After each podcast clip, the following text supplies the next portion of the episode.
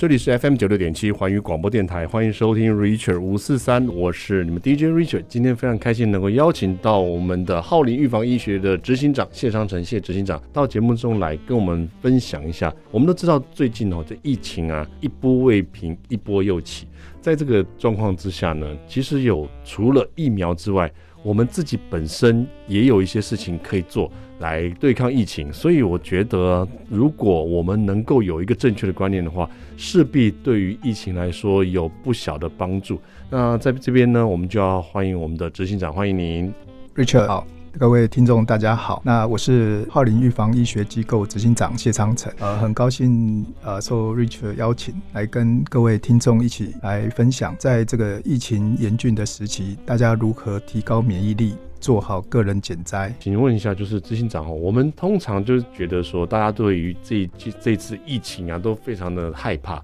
然后大家对于疫情这件事情呢，都很紧张。每一个人就想说，哇，越来越多的这个案例，对我们来讲的话，感染的几率也会越来越高。那除了疫苗之外，好像您跟我们分享过。自己本身其实也有抵抗这些外来病毒这种能力，对不对？呃，对，呃，其实现在哈，嗯、在过去这两年多以来，嗯、整个台湾社会因为疫情的关系，哈、嗯，其实我们有非常多在生活上，嗯，然后经济上各方面受到的影响。是、嗯，那相对在国际，其实台湾已经做得非常的好。嗯。不过不不论如何哈，嗯、我们还是避免不了最后一站了。嗯、就是这一次的疫情对我们来讲是哦，是势必我们一定要一起共同来度过。那这两年呢，我其实呃在政府的规划安排下，我们已经有相当高的疫苗接种了。嗯，那不论是疫苗也好，嗯，好，那或者说我们在未来面对疫情的冲击，嗯哼，那我们怎么去？因为每一个人大概就是要做一个心理准备，就是我们可能嗯很难避免说有可能染疫的这种情形。对对。那大部分人都接种了疫苗，嗯。那除了疫苗之外，我们还能够做什么？是是。那看起来我们第二道防线就是我们提升自己的免疫力。所以我一直在想，很多人都觉得说，哇，我打完三剂，我要不要打第四剂？我打第四剂，我要不要打再打第五剂？打来打去。再打了再多，好像很多人还是没有办法去预防或者是去避免这件事情发生。那其实用自身的免疫力，我倒觉得是一个蛮不错的一个考量，就是不要再用外在的东西然后来帮助，而是用我们自己体内的这个免疫力来去抵抗。我至少是我自己本身的东西，不是再有再接种外来的东西了哦。而是我们疫苗哈，只是对于我们。的其中一个保护的一个方式、嗯、是，那真正好我们自己哈最重要关键还是我们自己的免疫力。是。啊。那疫苗是让我们的免疫细胞可以去识别这个病毒、嗯、是，但是如果我们自己的免疫细胞，我们的自己的军队哈就已经很弱，嗯、战力很弱，嗯。你即使你可以识别这个病毒，你还是无法在第一时间消灭它。嗯，那造成中度或重度的这样的一个一个重症发生。是是是，所以我觉得在这个我们不如一直在害怕哈，在这个我们染疫的几率上，我们应该要自己把自己的这个本身的力量把它强大起来。就像执行长您刚才说的，我们要帮让自己的军队强大起来。也许疫苗就可能只是外来的援军。然后来帮我们抵抗，但是如果我们自己本身的军队也能够强大的话，其实是一个非常具有基础保护能力的一个壮大的一个效果哈。呃，是因为呃，台湾目前哈，嗯、因为染疫的人数持续在增加，嗯、对，那呃，慢慢的我们 CDC 也开始倾向，就是说我们不太需要去关心那个染疫数字，嗯、而是说我们怎么样。能够做好社会整体的减灾，然后包括我们的医疗资源好的量能等等。是。那我今天想要跟大家分享，就是说我们除了这个社会减灾之外，嗯，那我们如何做好个人减灾？个人减灾，个人减灾。因为因为呃，现在我们大家都要做好，就是无法避免有可能染疫的可能。嗯。好，那一旦染疫呢，除了是说。当下可能对于我们的健康或生命的考验之外，嗯，那更重要的是染疫的后遗症。嗯哼，因为这个染疫的过程哈，可能造成我们身体一定程度的伤害。是是。那包括就说有一些像染疫后胸痛啊、倦怠啊、头痛、耳鸣、掉发、忧郁，哦，注注意力不集中、嗅觉障碍等等，可能有很多的这些后遗症。嗯哼，那这些后遗症，如果说短期我们可以慢慢修复改善，嗯、那还好。是，可是如果是长期的话，嗯哼，有可能会造成我们身体机能的一定程度的损伤。嗯，那甚至呢，我们在整个国际在看，就是染疫后可能会造成，嗯、但包括 WHO 都在都在警示说，可能我们的寿命会减短的问题。啊，这真的是很严重哎！你执行长，您刚才提的那些症状里面哈，我没有染疫，大概就已经有一半了。然后那个，比如说掉发啦，什么忧郁啊，然后就是感觉像就是一些呃什么胸痛啊这种的。平常可能我们已经有偶尔会有这种状况了，一旦染疫之后又增加了这么多，或者人一旦染疫之后又加成，其实真的哈，真的是有可能就像您所说的，寿命可能就会减少，然后自己的健康状况会变得更低。比如说我只是本来落发落一半，现在变成落发落全部，这个就很痛苦了。是，所以。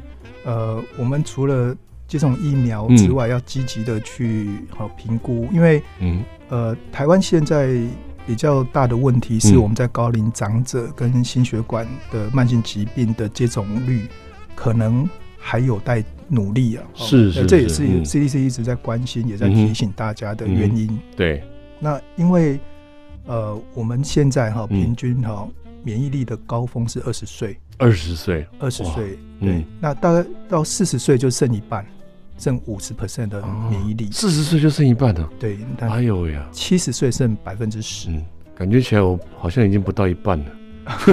评估起来，年轻的，对。所以这个免疫力就是一直一直下降，对不对？一直下降，所以七十岁剩百分之十，十十 percent。百分之十哦，十 percent，而且现在台湾是高龄化的社会，在这个我们，而且我们这台湾的高龄化的这个人口啊，已经逐年逐年的升高，而且听说前一阵子的一个数据显示说，我们台湾的高龄化人口是超过于周边所有东南亚的国家的，所以我们是属于的高龄化的一个国家，这真的是要对于这件事情要很注重才可以。是，所以现在政府特别对于高龄长者的这个疫苗哈，其实是一直在催促大家去施打的，也是这个原因。是，那当然哦，就说因为在有高风险哈，就是心血管高风险的这些对象跟长者，他们在施打疫苗，有些人会担心一些副作用，嗯，好，或是一些风险的问题。嗯哼，那的确在染疫的风险跟疫苗的风险之间，嗯。呃，等于是天平的两端。是，那建议要跟医生多讨论，听医生的建议，嗯嗯嗯、就是依据每个人身体个别不同的状况，嗯，来评估是否应该要积极的施打。是是是，那我觉得哈，有的时候对于长者来讲啊，就是我们看到有很多的长者对于疫苗，其实他的反应蛮强烈的，就是他可能会有点冲突，或者是对于疫苗呢又有一点点不适应。那这样的情形发生的时候，有些。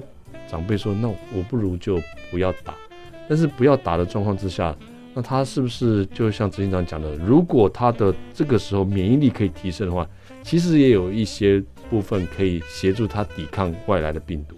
英国哈在最近哈做了一个全世界第一个新冠病毒的人体挑战实验，嗯，他邀请了三十六位十八岁到三十岁的年轻志愿者参与这个计划，嗯。”那他把这个新冠病毒啊，直接投放在我们的鼻腔里面啊，直接把这个病毒啊，让啊这个三十六位都直接接触这个病毒，而且他们是都没有打过疫苗。哇塞，这个 这个实验有一点点的惊人呢，哈。对，那更惊人的是，这三十六位里面有十八位是轻症感染，嗯，有一位是无症状感染，嗯。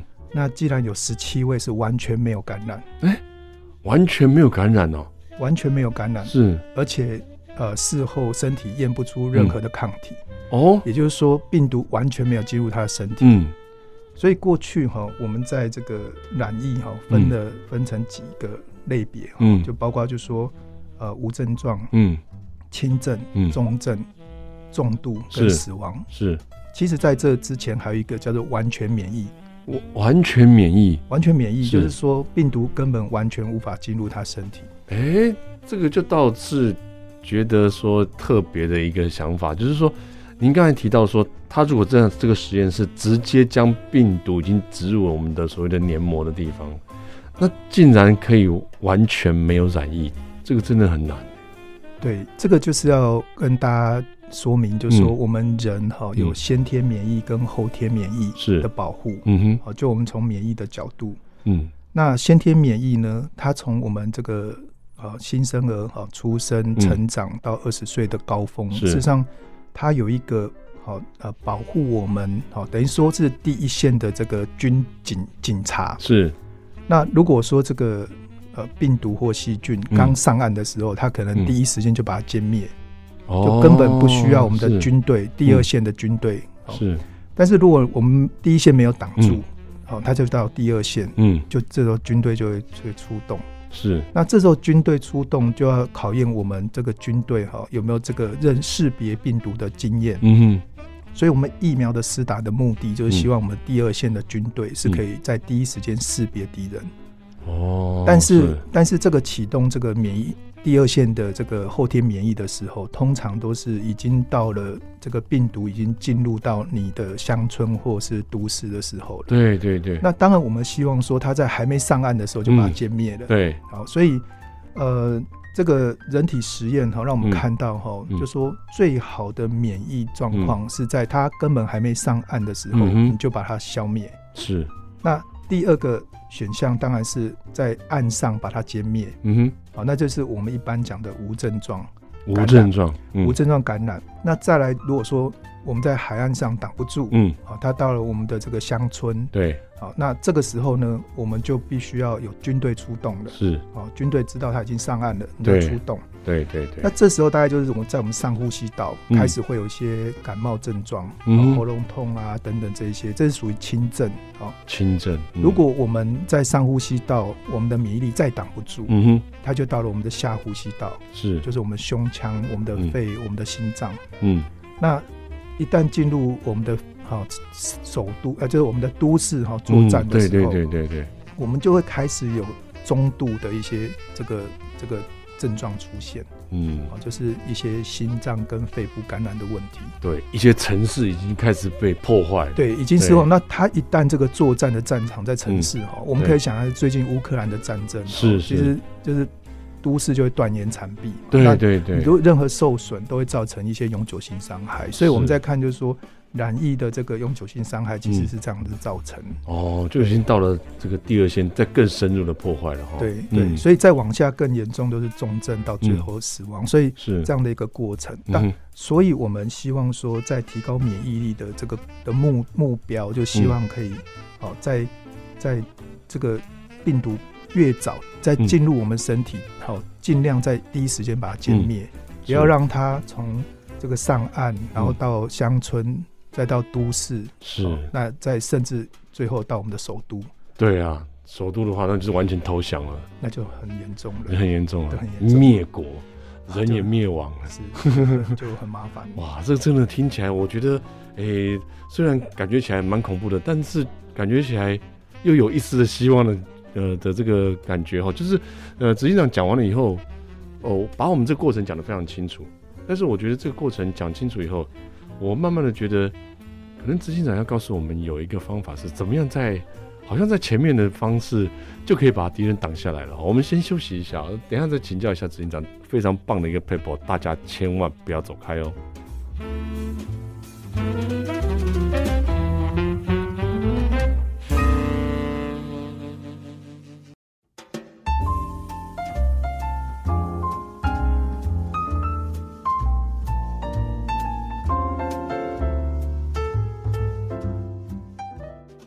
这里是 FM 九六点七环宇广播电台，欢迎收听 Richard 五四三，我是你们的 DJ Richard。今天我们非常开心邀请到浩林预防医学机构的执行长谢昌成谢执行长到节目中来跟我们分享，在我们的这个免疫的这个重要性越来越高的这个状况之下呢，要怎么样提升个人本身的这个免疫能力？我觉得这个是很重要的，尤其是刚才执行长有提到过。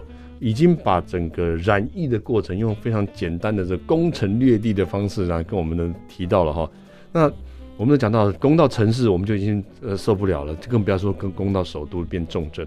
那是不是警长您其实是要跟我们分享，有至少有能够在前面最前线的时候就把它抵抗住的这一些方法呢？对，因为过去大家可能哈在疫情从两年前到现在，嗯、大家一直在关注如何清零、清零，对对对，然后那个数字加几加几加零加几，大家都很很对这个数字每天都很紧张。嗯，那呃，现在我们其实已经到了这个最后一个最后一役哈，最后一个阶段。嗯。那似乎我们已经看到这个疫情的终点即将到来，嗯、可是我们必须要这个经历过这一段最严严苛的这样的一个挑战。嗯，那我想要就是跟大家好，就是谈一下，就是说，嗯、即使未来哈，我们好 CDC 开始就是主要以重症或死亡人数、中重症跟死亡来公告。对，其实大家也不用对于那个数字太过恐惧。好、嗯，加一加二，好，事实上。呃，大家知道台湾一年哈的死平均死亡大概十八万多人，嗯、哦，其实也很多呢。对，所以平均一天是超过五百人的死亡。嗯、是是、哦。那这些死亡呃五百人里面哈，大概有七成的人是可能是心血管。好，比如说心脏病，嗯，中风是。啊，呃，那糖尿病、高血压，甚至呃肾脏相关的心血管疾病以及癌症，对，所以这样算起来就将近四百个人是因为这些心血管等慢性疾病而死亡。哦，对对对，嗯。那以我们目前评估，我们可能台湾会有二十 percent 人染疫的这样计算。是。我们五百个人死亡里面，嗯，可能会有超过一百个人是，嗯，同时染疫，嗯，同时他是有其他的呃疾病，嗯，然后再加上他同时在感染中，是，所以到时候这个死亡个案到底是算在他的其他疾病，还是算在染疫而而死亡？所以。这个有时候是很难去做区分，嗯嗯，哦，所以整体来讲，哈，大家还是要回到自体免疫力的问题来看待这件事情。是，如果你身体健康，嗯，你免疫力够好，其实，呃，不太需要太去去关注那些数字。对，对我们个人来讲，意义其实不是很大。对对对，我觉得正是哈，就是呃，执行长刚才提到的说，所以我们大概都是。在死亡率都是在死亡人数大概都是一定的状况之下，如果染疫因为染疫而重症然后死亡，其实跟我们的心血管死亡，我们看到很多心心肌梗塞啊，然后中风啊，然后呃，我们上次看到了还有一些艺人什么主动脉剥离啊，像这样子的一些过程当中，其实我们都已经搞不清楚到底是因为这些人是因为染疫重症而过世的。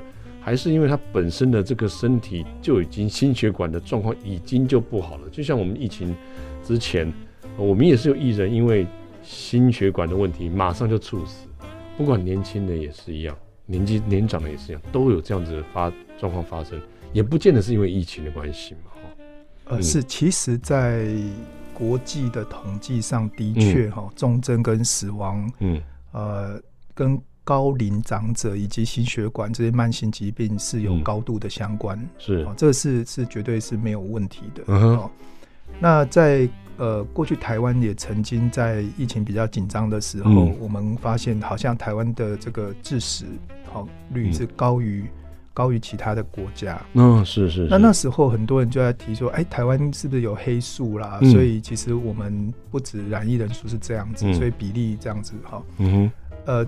我自己是这么认为的，嗯、台湾是一个非常高度资讯透明的地地方，是，所以不太可能会是有这样的状况。嗯嗯，反而是因为台湾的呃健保，嗯、我们做的医疗跟健保做的非常的好，嗯，所以我们有很多高龄长者，包括慢性疾病患者，是。在我们一个高度的医疗的一个照护底下，哦、嗯，可以维持好的健康，嗯，对。但是你今天突然来了一个。这个从来没有遇过的这个病毒，对、哦，可能这一些原本就很脆弱的心血管的患者跟长者，嗯、可能因为这样就没有办法挡住，嗯，所以还是一样回来，就是说，呃，疫苗对于某些高龄跟这个心血管的人是是的确是蛮重要的，因为你必须还是要守住最后一道防线。对，那呃，当然我们更希望的是把整体免疫力提高，嗯、就回到刚刚提到，就是说。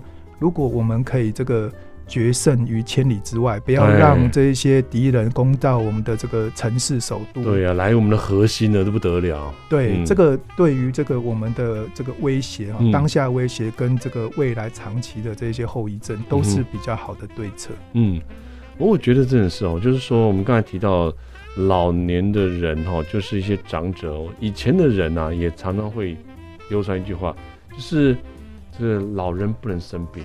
老人不能感冒，就是年纪大了，所谓的偶染风寒，可能他就会。我们看到很多历史剧里面，就是皇上的年纪已经大了，这个稍微偶染风寒，他就可能龙体欠安，然后就后来就驾崩了。哦，这个老老年的老年人的这种心血管疾病，其实是造成他身体里面这个健康状况下降的主因呢。对，嗯、所以我们在免疫力哦。嗯这整体来看，哈是，看两个指标，嗯、一个是我们的免疫细胞，是。就是我们的免疫军队，嗯，够不够强大，或是说，哎、欸，我们怎么用这个抗体的方式去提高它对于这个病毒的识别？对。另外一个就是我们的这个心血管的问题，嗯哼，因为心血管是我们身体输送这个养分、氧气的重要的这个管道道路，对，好。那它除了这个输送这个养分、氧气之外，嗯、它也是我们白血球，就是我们的免疫细胞的战备道路。嗯、哦，是是。所以一旦你有任何的这一些风吹草动，敌、嗯、人要进入的时候，嗯、你的所有军队可以第一时间的赶赴战场，赶赴、嗯、前线。哦，对。万一你这个道路因为心血管状况不好，嗯、然后天天塞车，你车子你整个战车都堵在路上，嗯、你前线战争你根本就无法第一时间去解决。对对对，而且我觉得。他就像执行长比喻的，执行长比喻了之后，我觉得这都还蛮贴切，我们可以很快就了解了。就是你这个整个路畅通了，我们自己身体上有任何的病菌来了，那可以能够马上输送足够的免疫力跟足够的这些养分去，然后让我们自己身体里面去对抗这病毒。这个其实是本来就是很重要的。对对，所以呃，国富兵强是我们提高免疫力很重要的两个指标。哦。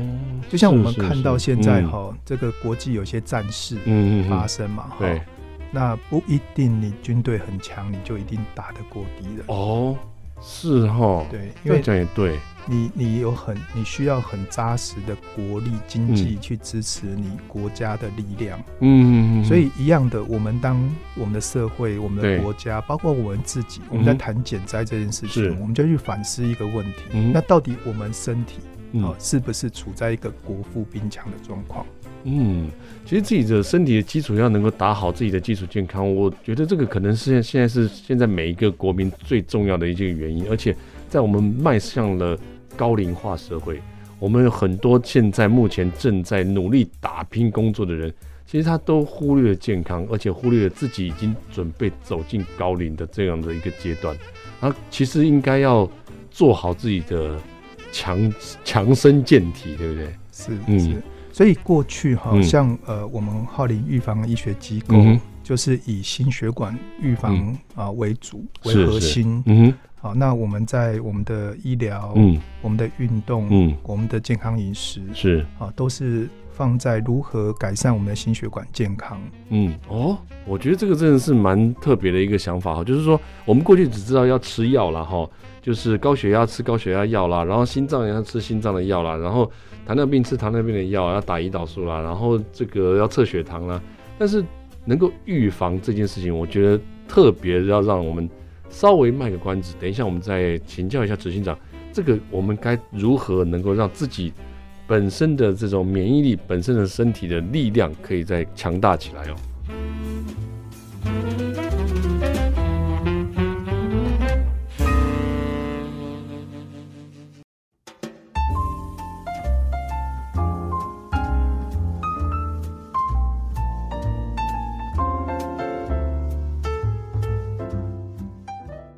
这里是 FM 九六点七环宇广播电台，欢迎收听 Richard 五四三，我是你们的 DJ Richard。今天非常开心的访问到我们的浩林预防医学机构的执行长谢昌成执行长到节目中来帮我们这个分享一下，而且也帮我们稍微解释了一下，在我们对于疫情这么害怕的这一段期间当中，我们到底可以做些什么事情，然后让这个疫情呢不要成为我们的主要的敌人。甚至我们在第一线，甚至他还没上岸，我们就把它歼灭掉，这个就真的是很厉害了哈。所以执行长刚才讲到，就是说，除了这个疫苗之外，其实顾好我们的心血管是非常重要的，就好像是国家主要的命脉一样。我们都知道打仗的时候啊，交通运输非常重要，如何把后方的援军跟物资直接送到前方来，让他们持续的可以作战，让他们不至于打到我们的这个内陆来。哎，这个这个观念，我觉得概念，我觉得这是，哎，让我们一下子就能够明了了哦。对，因为因为我们这呃过去这些年哈、嗯，一直主致力于这个心血管的预防医学。是。那呃过去会参与或关注我们在做的这个、嗯、这些努力、嗯，大部分都是有心血管疾病的这些患者哦，或是这个高危险群。嗯，好，比如说他曾经心肌梗塞。嗯。中风，嗯哼，好，高血压、糖尿病，嗯嗯，好，那甚至肾脏已经发生一些问题，哦，洗肾的这些患者，对对。那当然，我们对于这些已经有疾病的这些对象，有很好的健康的支持跟帮助，嗯，对对。但是呢，对于亚健康族群，嗯一些有潜在风险而自己不知道的这些族群，嗯，其实过去我们不太容易说服他们提前做预防，嗯。虽然大家都觉得预防胜于治疗，是，可是往往大家觉得还没有遇到，觉得不会发生在自己身上。哎，对对对，很多人都讲说，不到黄河心不死。啊，不见什么，现在不不太方便讲。对 对，所以心血管是这样子，就是说、嗯，呃，它是一个事件，就还没发生事件之前，然后出车祸之前，你你不觉得你在高速公路上开车会出事？嗯，可是，一旦出了状况，其实有时候是来不及处理的。对对。但我们很清楚知道，说每个人都有都有心血管风险。嗯，那我们也知道怎么样降低这个风险。嗯。可是，在预防医学上，要去说服大家理解、接受，并且行动，为自己的健康跟生命努力，其实是呃花了很多的努力，而且也不是太容易。对。不过呢，因为这一次疫情的关系，大家看到说很多的中重症都是跟心血管健康有相关，嗯，甚至远高于癌症，嗯，哦，就我们听到的很多中重症。大部分听到的是心血管的问题，对，大家开始反思到说，那为什么心血管会造成这个中重度的这些问题？嗯，才知道说，原来这跟我们在谈的富国强兵其实有很大的关联。哦，这也是免疫力非常重要的基本基础。是，但是基本基础好像这个预防胜于治疗，但是我们通常都知道的是如何治疗了，就跟我们刚才讲的，就吃。降血压药嘛，控制血压，让血糖的药控制血糖。那怎么样从从头开始做？呃，我们现在的医疗哦、嗯，已经进入了精准医疗跟再生医学的领域。嗯，那我们已经发现，就是说有很多的检测跟监控可以更提前发现，好、嗯，知道说我们未来可能会发生什么样的身体状况。嗯，无论是在癌症。风险或是心血管风险、嗯，我们越来越可以提前了解或预知。嗯，好，那既然我们知道了，那我们怎么去因应这些问题，降低风险、啊啊？嗯，所以这个是我们一直在努力在做的事情。我们觉得，就是说，当我们生病的时候，我们需要医疗来支持，嗯、来避免。但是你，你你总是希望说，你可以远离疾病。对对对、哦，不要让我们面临这样的问题。这个可能是更重要的事情。是。而且我觉得，上次之前我去过浩林一次，我发现它的旁边也有类似像健身房一样的运动。那这个也跟我们的预防医学有关吗？运动也跟预防医学有关吗？哦、呃，对，因为呃，我们目前哈、喔，除了心血管预防医学诊所，嗯，好，主要在针对我我们的心血管的再生医学是啊，除了说让我们的啊主要的器官，包括心脏、大脑。所有的其他的器官可以让它血流改善，好、嗯，增加一些测试循环，嗯，然后提高全身的这样的一个血液循环，改善我们的整个好身体的机能，好。之外呢，呃，除了医疗不是唯一支持健康的的方法哦，更重要的是说持续性的支持跟管理。哦，所以运动就是一个很重要的事情。但是我们运动过去哈，我们很多的伤害也是在运动中发生的。对，真的有运动就有伤害啊。对，所以呃，运动我们现在其实是要很精准的去运动。我们要清楚知道说我们的运动的目的是什么。嗯，健康的运动非常的重要，嗯、因为我们人随着老化哈，我们的天花板是一天一天比较越来越低。嗯嗯。可是我们有时候没有意识到，我们身体的天花板在降低，嗯、我们还觉得我们可以跳很高，嗯，就一直跳一直跳，就很容易撞到天花板，就出事了。是是，所以有很多的这些呃心肌梗塞猝死，常常发生在一些呃，比如说路跑、单车的这些活动中，嗯，就是其实这些是一些风险，所以在运动其实这些风险的控管是很重要的。嗯、哦。发生在不服老的运动当中，有可能会发生。如果你真的没有意识到你已经老化的话，是，所以精准的运动非常重要，嗯、就包括你运动的目的以及你运动希望达到的这个效果。嗯、是，我发现很多这个事就是，呃，当然比 Richard 年长一点的，然后然后这非常的热衷于，比如说路跑啊，或者是一些激烈运动啊。那到后来好像听说，有的时候医生不建议他说。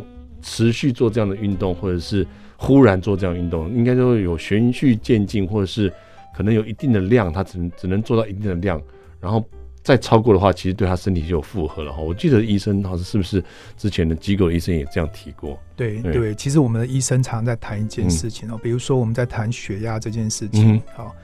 呃，我们一天早上哈，从起床、中午和工作到晚上，其实我们的血压是一直在变动中，好，依据我们的生理需求。对。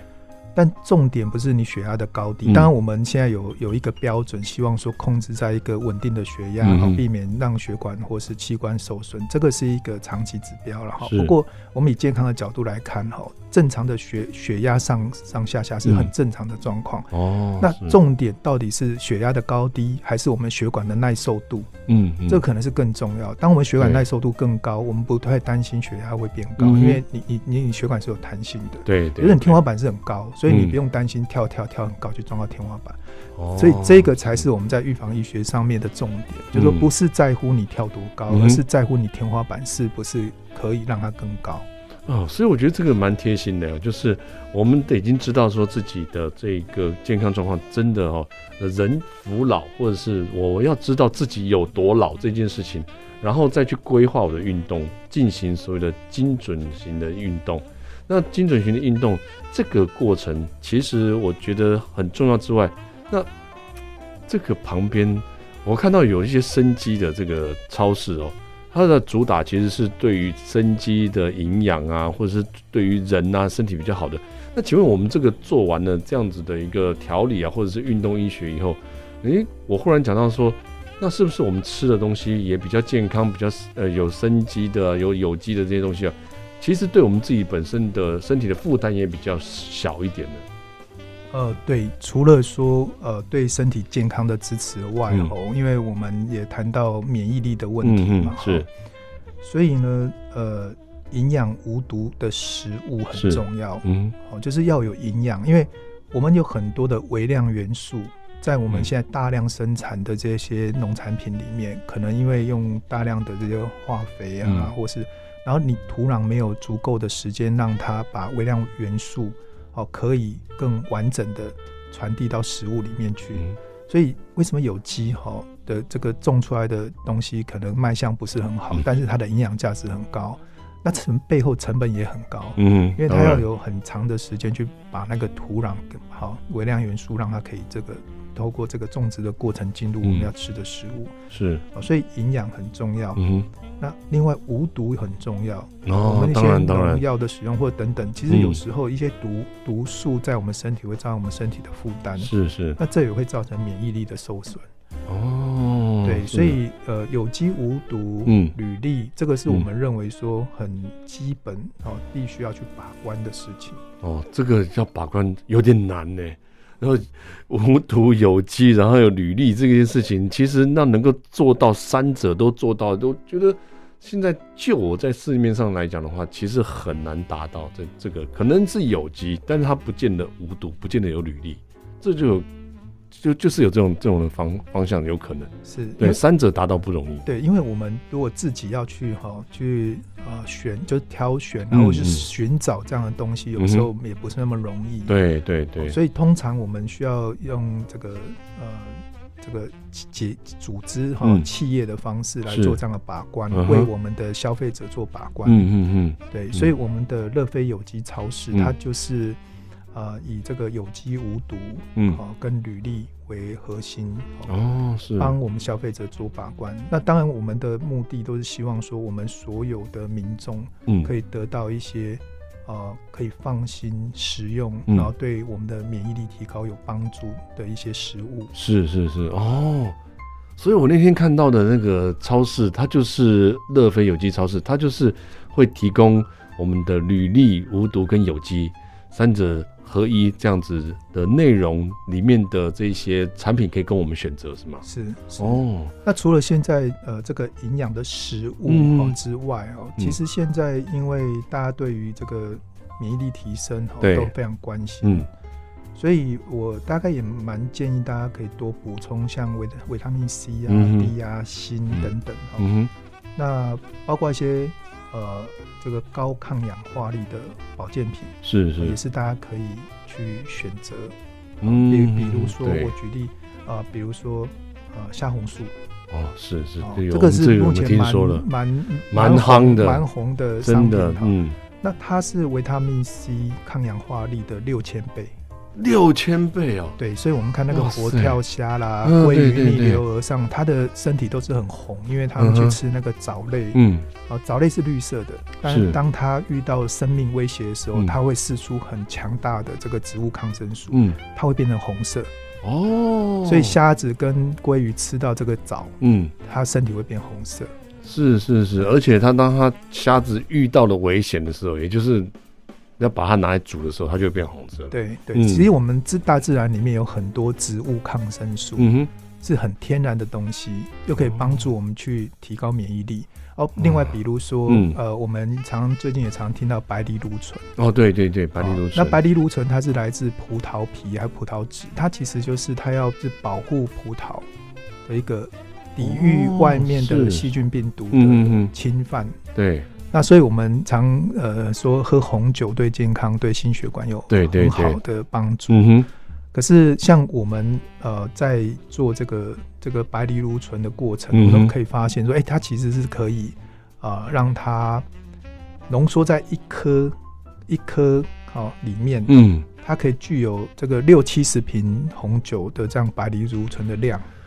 哇塞，我这个这个是我真这个数字，我之前有一件事情也是有相同的这样子的经验哦。我们先休息一下，卖个关子，我们等一下再来请我们执行长告诉我们。其实我们都知道这些东西很好，可以从食物里面摄取，但是呢，你真的能够摄取到这么多的量吗？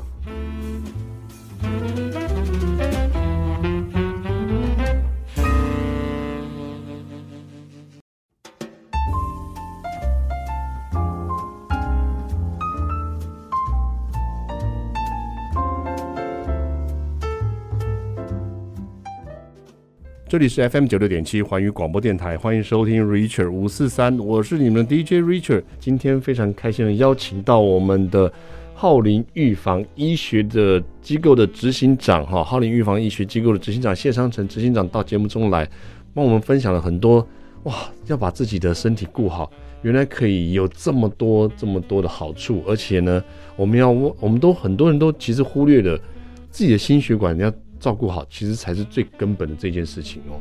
哦，我觉得还有一件事情，刚刚讲到的，这个也是令我觉得蛮蛮能认同的，因为我知道之之前啊说那种抗氧化，然后要能够这个年轻貌美啊，那种 Richard 很希望、很很需要的。他说有葡萄籽里面有花青素，就从那次开始以后，我吃葡萄从来不吐葡萄籽。我都把它硬嚼嚼碎了吃进去，就后来人家跟我讲说，你知道吗？你要吃了大概差不多十公斤的葡萄籽才有你说人家讲的一颗那个花青素的那个量。其实这个这个真的是，呃，我们真的没有办法单纯靠食物里面去得到这些萃取的这么一点点的量哦。对。呃，其实像我们哈，当然大家就说尽量吃食物，是少吃食品。对对对。那因为食物在制造成食品的过程，它可能会牺牲很多的营养成分，对，或是添加很多其他可能对身体有负担的东西。对。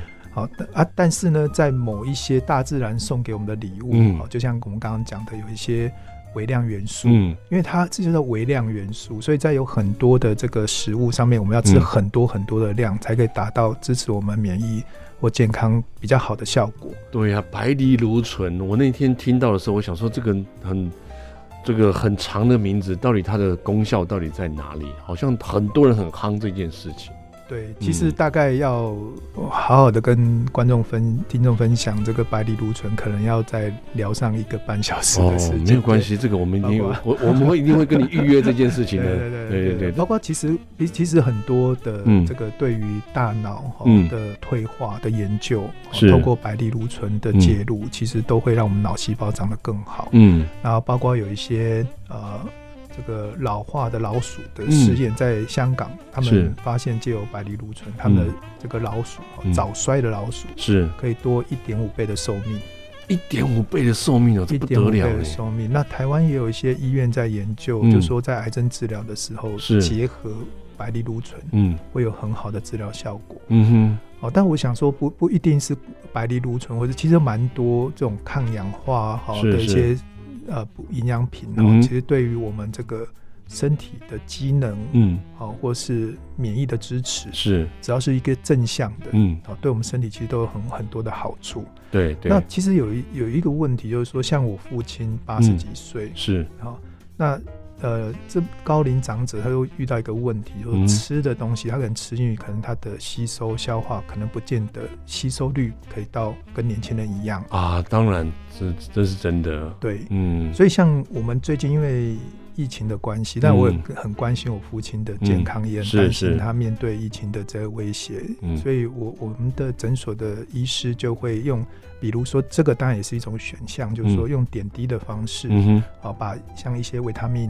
啊，补充是。用这样的方式，嗯，透过就是不是透过它肠胃道的吸收的方式，直接进入身体，可能会有得到一个比较好的保短期保护效果。嗯，是，因为毕竟疫情现在来势汹汹了，我想大家都一直很关心说有什么方式，但非常多好让自己。当然，我们刚刚提到的这些方式，包括睡眠很重要啊，运动很重要，好吃很重要。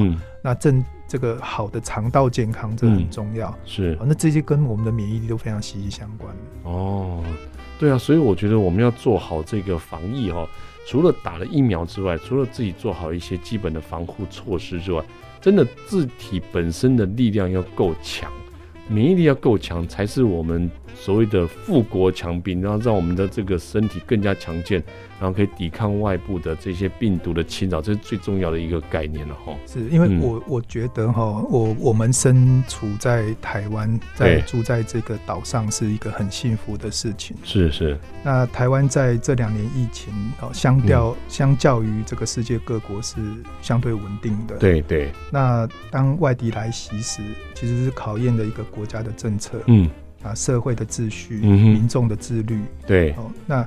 即使有不同的意见，也可以取得最大的共识，一起来共同面对考验。嗯。对，那我相信说，呃，大家也可以在疫情相对严峻的当下，嗯，好好的建立身体的保护力，嗯，来应应疫情的考验。哇，我觉得今天这一集哈，哦，听完了以后，我都觉得我已经开始有一半的健康起来了，有一点点信心来对抗这次的疫情。我觉得我应该会是那种。呃，很多很多人染疫的这个状况之下，自己还能够可能已经有接触到，但是一样可以免疫，就像那个英国做的那个研究一样。我自己如果免疫力强的话，即便是把病毒放到我的鼻腔里面，我可能都不会染疫。对，这这个就是免疫力最重要的原因。完全免疫，完全我们的共同目标。好，谢谢我们今天非常感谢我们的浩林预防医学机构的执行长谢昌成谢执行长到节目中来跟我们分享。的太多了，这个有关于免疫的这一件事情，有关于在疫情时期，如果你如果你要能够对抗我们的疫情，你要增强自己的免疫力，其实是非常重要的。我们再次谢谢执行长。谢谢 Richard，谢谢各位听众，谢谢。